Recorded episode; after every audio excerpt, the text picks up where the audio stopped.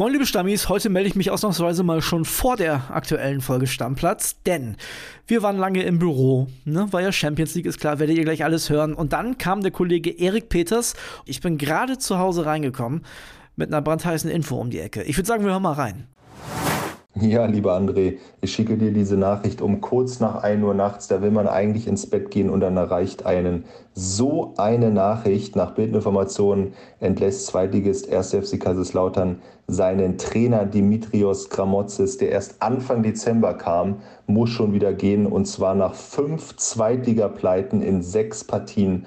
Einzig im Pokal feiert er Erfolge, zog ins Halbfinale ein, doch dieses darf er nun nicht mehr machen. Schon nach dem 1 zu 2 gegen Paderborn sprach ihm Geschäftsführer Thomas Hengen kein Vertrauen mehr aus und jetzt musste er ihm die Entlassung beibringen. Also erstmal ganz, ganz dickes Dankeschön, lieber Erik, dass du mitten in der Nacht noch eine Sprachnachricht geschickt hast.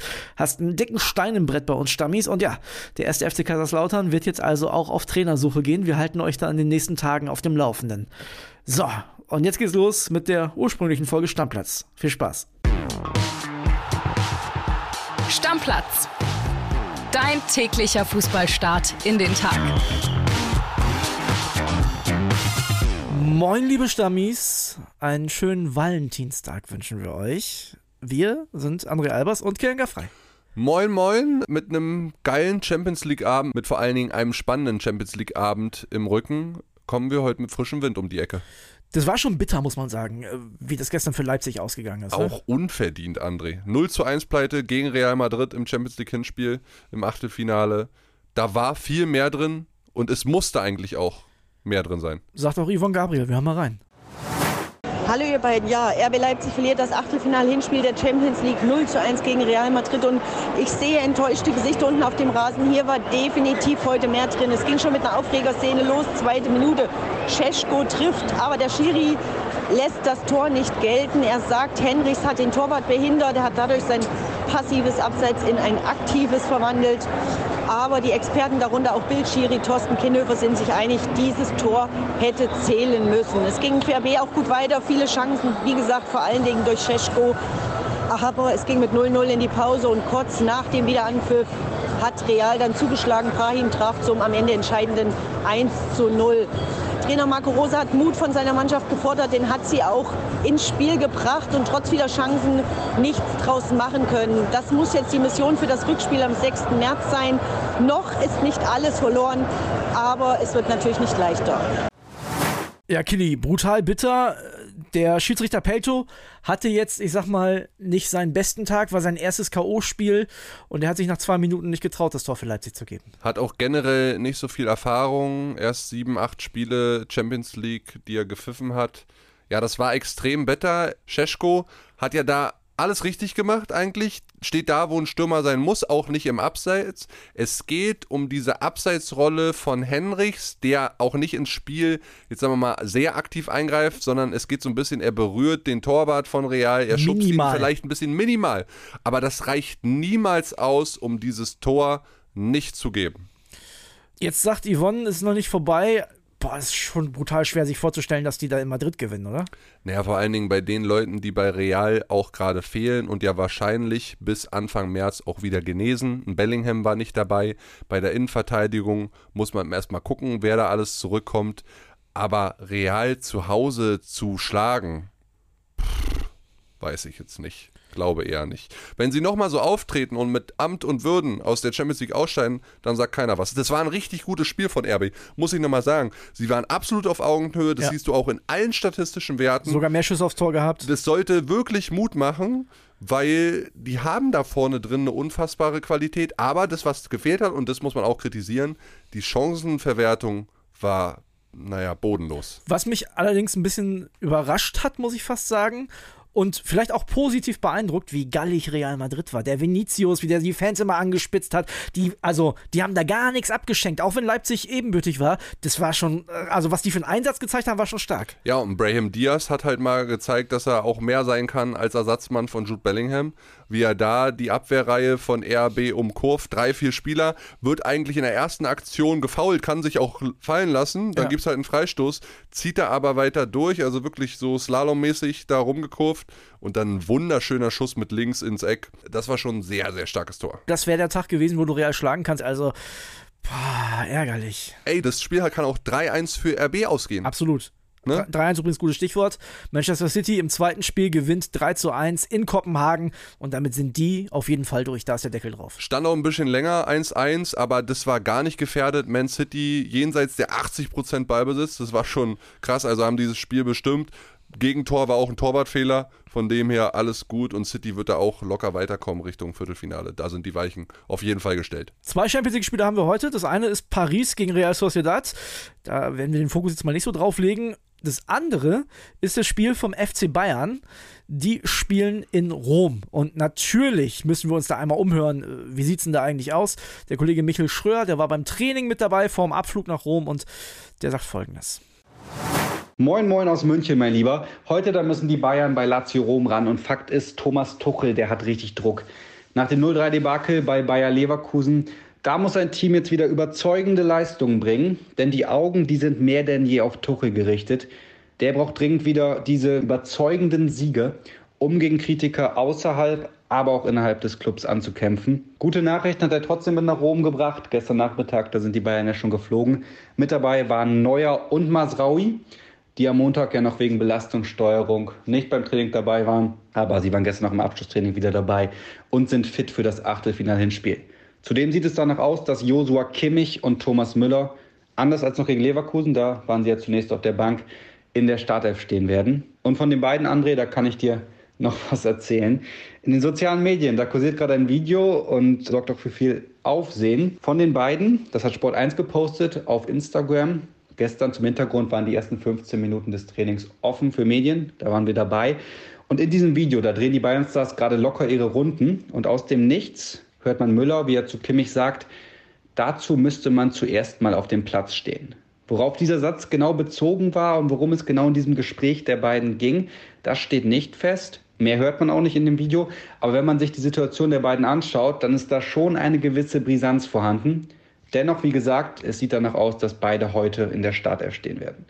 Ich freue mich auf jeden Fall auf einen schönen Champions League Abend, André. Ich hoffe, du auch. Viele Grüße aus München nach Berlin und bis bald. Ciao, ciao.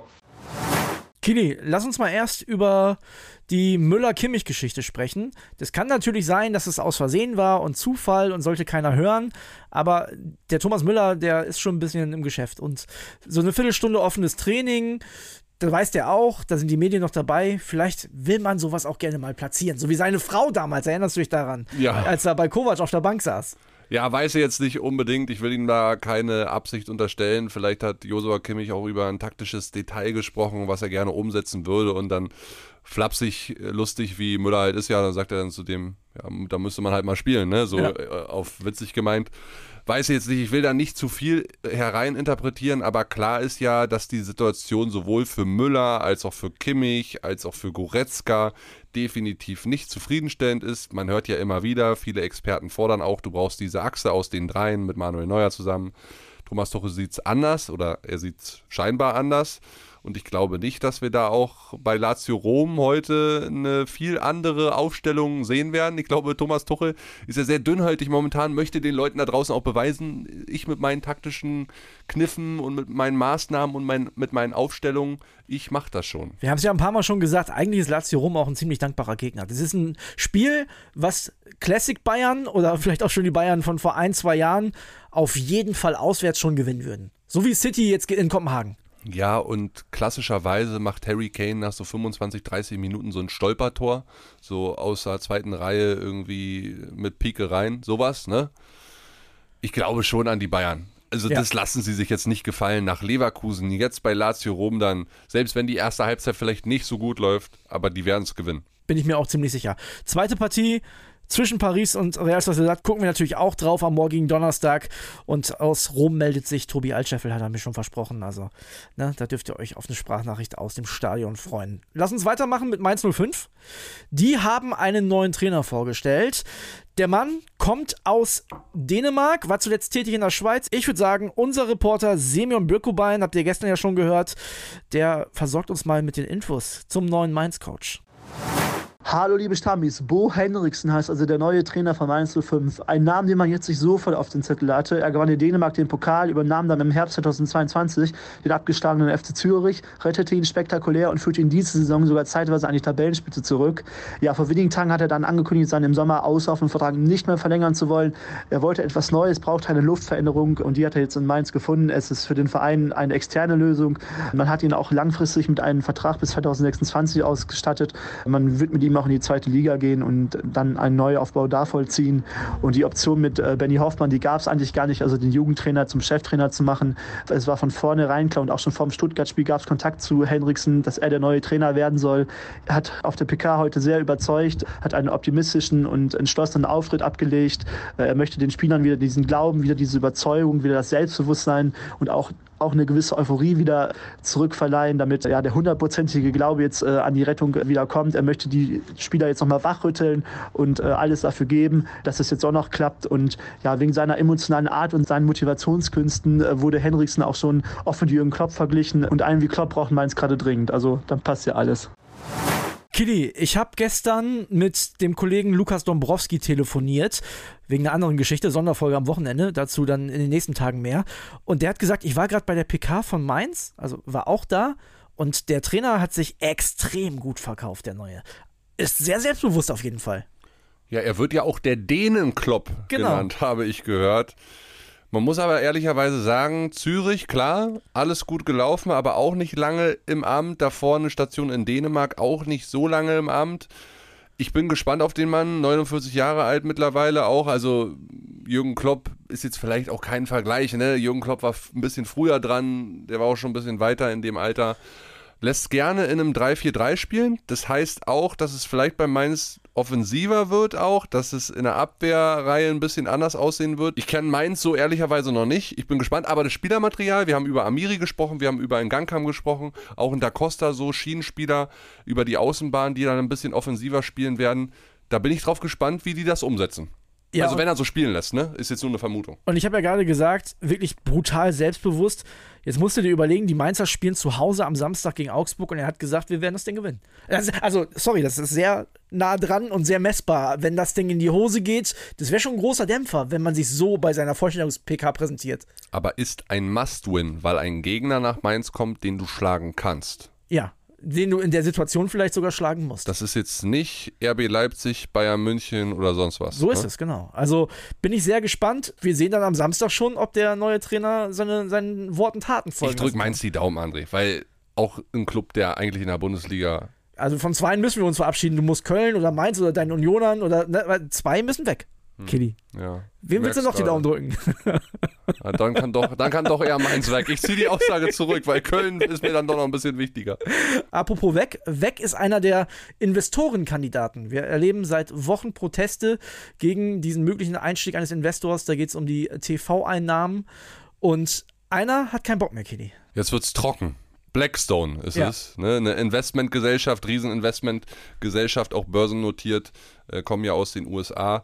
Die haben jetzt gesagt, naja, wir steigen jetzt aus. Das heißt, nur noch CVC, ein anderes Investmentunternehmen, ist dabei. Entweder es klappt jetzt mit denen oder eben nicht. Und bei Blackstone oder in den Geschichten, die man gestern über diesen Ausstieg gelesen hat, liest man auch raus, dass es auch unter anderem um die Proteste der Fans geht, was Blackstone so ein bisschen abgeschreckt haben soll. Also ein großer Teilerfolg für die ganzen Ultragruppierungen in Deutschland. Also die DFL hat sich in ihrem Statement sehr, sehr vage ausgedrückt, aus verschiedenen Gründen. Das heißt ja alle so nix, wie wir wissen. Genau. Jetzt ist die Frage, meinst du, die Ultras äh, sehen das so ein bisschen als Wasser auf ihre Mühlen und machen so lange weiter, bis der zweite Investor auch noch weg ist? Könnte ich mir durchaus vorstellen. Also ich denke, dass sie das als großen Erfolg werten. Das glaube ich auch, dass sie das auf ihre Fahne schreiben, klar, ja.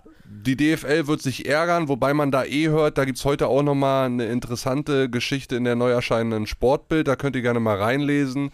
Die haben so ein bisschen die Investorenkandidaten beleuchtet, sowohl Blackstone als auch CVC, also dass die DFL-Verantwortlichen da eher, sagen wir mal, auf CVC schielen. Ne? Es geht ja um eine Milliarde, also sehr, sehr viel Geld. Die Verhandlungsposition ist aber in dem Fall jetzt auch geschwächt. Also die DFL hat wohl klar gemacht, eine Neuabstimmung soll es nicht geben. Jetzt hast du noch einen Kandidaten, das weiß CVC natürlich auch. Ja, und von CVC sollen die Bayern wiederum nicht so begeistert sein, weil CVC ja auch in der spanischen Liga investiert ist. Ne? Man City Group sind die, glaube ich, auch mit äh, vertreten. Also, das ist ein sehr fragwürdiges Konstrukt, das man womit man sich beschäftigen sollte, vielleicht wie auch nochmal intensiver, aber es ist halt sehr sportpolitisch, sehr trocken. Ich bin gespannt, wie es da weitergeht. Du hast es richtig gesagt, es schwächt die Verhandlungsposition, weil die können jetzt auch mal sagen, ja, wir geben euch nur 900 Millionen ja, und dann ja. sagt die DFL, lohnt sich vielleicht für uns gar nicht. Oder fordern mehr ein. Denn darüber haben wir ja oft gesprochen und das ist ja das, wovor die Fans so große Angst haben, dass der Investor möglicherweise doch mehr Mitspracherecht hat, als jetzt momentan noch angekündigt wird. Ja, für das, was sie bekommen und sie dann wiederum auch bieten, äh, mag ein richtiger Gedankengang von dir sein, ja. Wir warten mal das Wochenende ab. Ich bin mir sicher, da wird wieder einiges passieren und wir werden uns natürlich darüber unterhalten. Morgen geht's weiter mit der Champions Keeps, genau mit der Champions League. Also, Deckel drauf, bis morgen. Ciao, ciao. Tschö. Stammplatz. Dein täglicher Fußballstart in den Tag.